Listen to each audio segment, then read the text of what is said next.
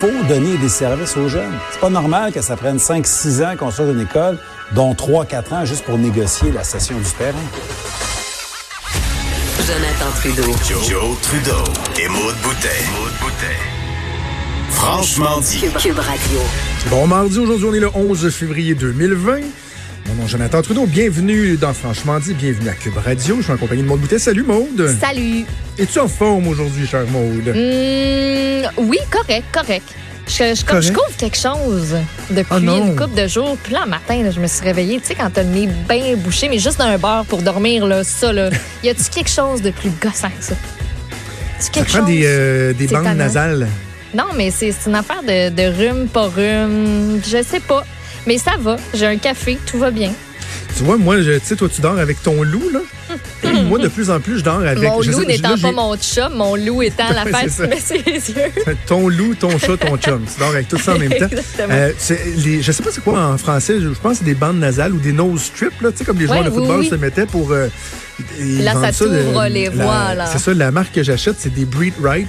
Ouais. Je m'excuse au collègue Benoît Dutrisac, je pense qu'il n'y a pas de nom français. Là, on pourrait appeler ça les Les respire respire correctement. les respire bien. Et sais-tu quoi? J'en avais mis, des fois j'en mets quand justement j'ai un petit rhume, puis tu sais, moi je suis allergique à la poussière. Fait que c'est la, surtout en hiver où les fenêtres sont fermées, on a beau passer l'aspirateur souvent, j'ai jamais une bonne respiration par le nez. Je suis toujours un peu obstrué à cause de la poussière. Et là, je me suis rendu compte que j'ai recommencé à mettre des Breed Right dans les derniers jours, puis je dors vraiment mieux. You breathe right. Tu sais, je me demande si dans la nuit, j'ai pas comme.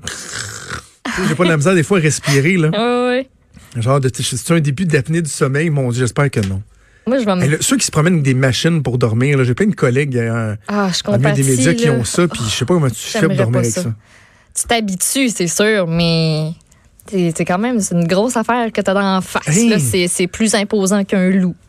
À chaque fois que tu te couches, Disons-le j'ai l'impression que t'es un astronaute qui s'en va euh, va, dans une capsule, tu te promènes avec ta petite valise, le masque, Ouais. puis tout, là. Pas sûr, pas sûr. Je suis un petit peu nerveux aujourd'hui, je dois te le dire, là. Petit stress. Pourquoi? Parce que c'est ce soir qu'a lieu la, la, Ah, ben la oui, classique voyons, Mardi Gras l'atelier. ouais, ouais. Là, je me suis dit, bah, Ben non, quoi tu vas bon? boire un cocktail, puis la pression va descendre, puis ça va bien. Mais imagine aller. si je manque mon cocktail devant les juges. Ben là, faut pas faut que tu imagines le pire en non deux, plus. trois minutes. On est de même, nous autres, l'humain. Hein? On pense toujours au pire. Le scénario, le- le- la plus pire à des affaires qui pourraient arriver. Le catastrophisme. Ouais. Pense, tu pense même, positif. toi? Mais t'es pas Euh, pessimiste. Toi, t'es une personne positive. quand même, non, je suis positive. Je pense toujours aux- J'y pense au scénario qui pourrait virer tout croche, mais je me dis non. Ce sera pas ça qui va arriver. Il va arriver telle, telle affaire. Ça va bien aller. Fait que là, visualise, Jonathan. Ça va bien aller. temps- Ton cocktail, ça va être le meilleur que tu auras jamais fait parce que tu t'es tellement pratiqué. Puis là, là, ils vont dire et le gagnant ce soir, représentant de la radio numérique Cube, Jonathan Trudeau! C'est ça serait qui va se cool. passer. Ça serait cool. Mes enfants, ce matin, là, me souhaitaient bonne chance, comme si je m'en allais jouer le septième match de la finale de la Coupe Stanley. là, à un moment donné, je, je me suis dit peut-être qu'ils ont trouvé que je prenais ça trop au sérieux parce que j'aurais dit, ben, tu sais, c'est quand même juste pour le plaisir que papa, il s'en va faire ça. Toi, Laurent pas, euh, Duvernay-Tardy, même combat. Même combat. Ouais, pas tant. Pas tant.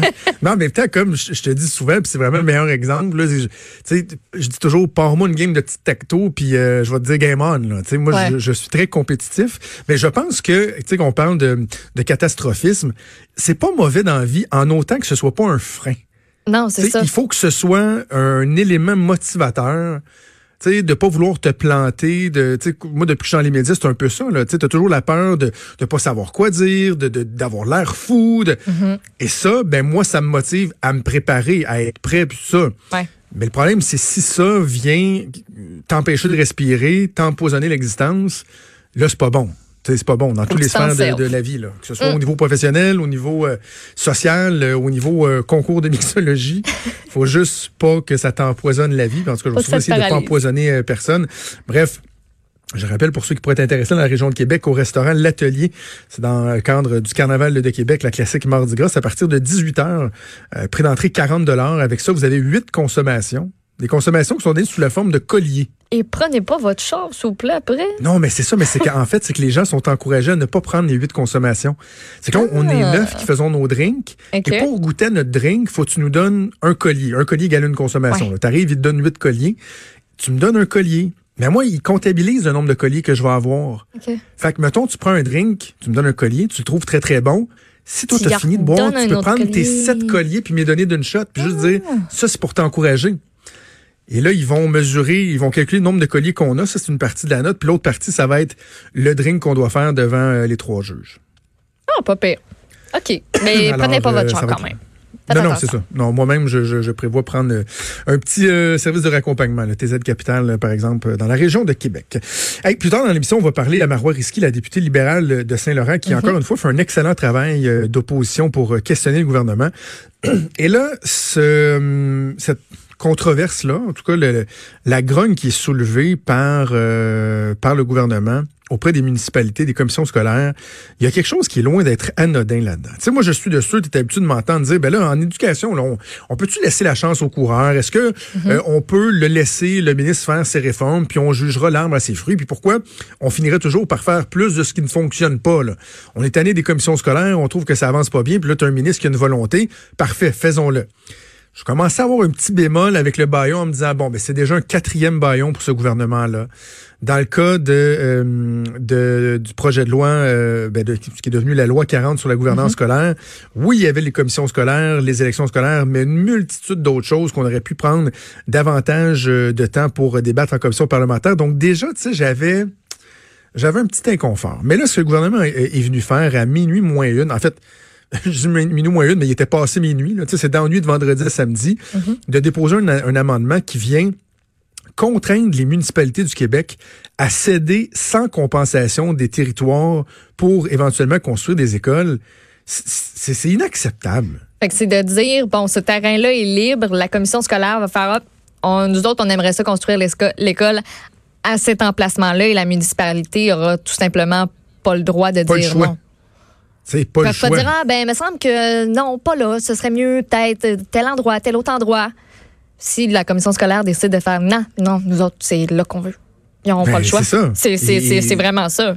Et de ce qu'on comprend, tu sais, il y avait déjà eu des discussions avec le milieu municipal à l'effet que, ben, lorsque il y a un besoin, il faudrait céder le terrain, puis qu'il y a une compensation à hauteur de la valeur marchande. C'est sur le marché, il vaut tant de donner cette, compensa- cette compensation-là à la municipalité. Mais là, d'arriver, puis dire à une ville, non, t'as pas le choix. Si le, le- le conseil scolaire décide qu'ils ont besoin de ton terrain, tu dois le laisser sans dire mot. Ça n'a aucun espèce de bon sens. Puis c'est surtout que tu sais, le gouvernement a la responsabilité de bâtir une, une, une bonne relation avec les municipalités. Et là, rapidement, comme ça, dans le mandat, de venir euh, porter atteinte à cette relation-là, je trouve qu'il y a quelque chose de très, très, très dangereux. Très, très, très dangereux. Puis même juste au niveau stratégique, politique, tu veux pas te mettre les municipalités à dos. Tu sais, comme je disais à Richard tantôt dans, dans notre tradition, les maires, là, ce sont des agents multiplicateurs. tu sais. Si euh, le commun des mortels dans la rue est fâché contre le gouvernement, puis qu'il en parle à ses voisins, puis qu'il se fâche, puis bon, ça à, la- limite son vote, il n'ira pas au gouvernement. C'est tel que tel. Mais les maires, là, ils parlent des conseils municipaux, ils parlent à leurs concitoyens, euh, ils ont des événements publics avec les élus du gouvernement qui vont être obligés d'essayer de justifier ce qui a été fait. Tu veux pas avoir le milieu municipal euh, dans ton dos. Et là, le gouvernement qui a été, disons-le, de façon cavalière, là, cavalière avec les municipalités et ça vient mettre en lumière cette espèce de volonté de bulldozer, euh, d'aller trop vite et je pense que ça crée vraiment un inconfort. J'ai hâte de voir comment le gouvernement va, se comporter à la période de, questions aujourd'hui, gouvernement qui sera assurément euh, talonné par, euh, par l'opposition libérale, l'opposition péquiste également. Je savais qu'on allait en pause. Un petit mot sur quelque chose de local, mais qui, en dit long sur la dynamique politique à l'échelle du Québec, si on veut. Les libéraux fédéraux dans la région de Québec, on a été plusieurs, en tout cas, je, je suis de ceux qui ont dénoncé l'inaction de Joël Lightbound, le député libéral, et Jean-Yves Duclos, président du Conseil du Trésor, euh, député également dans la région de Québec. Et je sais que ces gens-là se disaient, mais ouais, mais en même temps, pourtant, on est là, on est présent, puis moi, je leur disais, ouais, mais c'est beau, là, à Ottawa, Joël Lightbound a été élu, euh, je pense, l'an dernier, le politicien le, le plus prometteur, l'étoile montante, quelque chose comme ça. Ouais. Jean-Yves Duclos a été nommé à peu près numéro 2 du gouvernement, numéro 3, là, tu sais, comme président du Conseil du Trésor, puis on dit que eh, ses, euh, ses, ses pairs le respectent énormément. Donc, on voit qu'à Ottawa sont super connus, mais à Québec, le rayonnement, il est très limité. C'est tranquille. Ouais. C'est tranquille, on les voit pas souvent sur certains enjeux.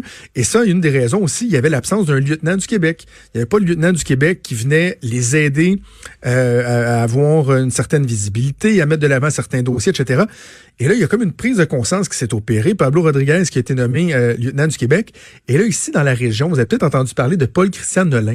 C'était l'attaché, euh, c'est ouais, je pense qu'il a quitté vendredi. Donc, c'était Ouais. l'attaché de presse de Régis Labaume depuis ses tout débuts. Avant ça, il était avec la mairesse Boucher. Ça fait comme 20-25 ans, je pense, qu'il est à la ville de Québec, Paul-Christian Nolin.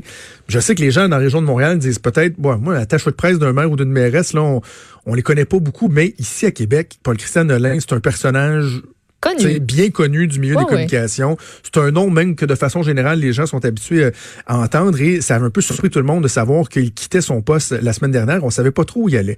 Or, finalement, on a Mhm. appris hier que il s'en va travailler pour les libéraux fédéraux Ouais. Qui vont ressusciter ce qu'on appelle le bureau régional des ministres. Et ça, ça n'existait plus depuis cinq ans parce qu'il n'y avait plus de lieutenant. Et le lieutenant ben, du Québec, normalement, avait des bureaux régionaux, un bureau à Québec, un à Montréal, et on s'occupe des régions. D'ailleurs, c'est un peu la job que je faisais, moi, avec Jean Lapierre à l'époque. Quand j'avais Ok. 22 ans, que je travaillais pour Jean Lapierre, j'étais adjoint spécial aux communications au bureau régional des ministres. Je m'occupais euh, des communications dans l'Est du Québec, de coordonner des, des tournées de ministres et tout ça.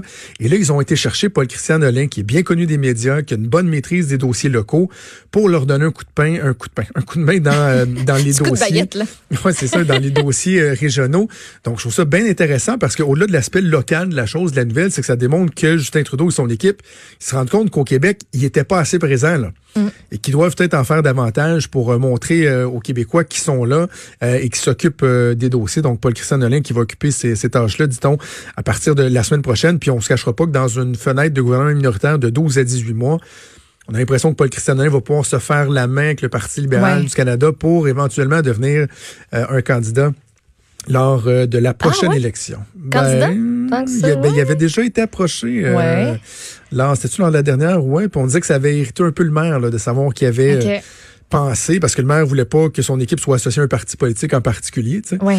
Euh, donc euh, voilà, voilà. Est-ce que Paul Christian Ah Nolin ben. fera le saut? Évidemment, on suivra ça au cours des prochains mois. Euh, bougez pas, on va faire une première pause et on revient dans quelques minutes.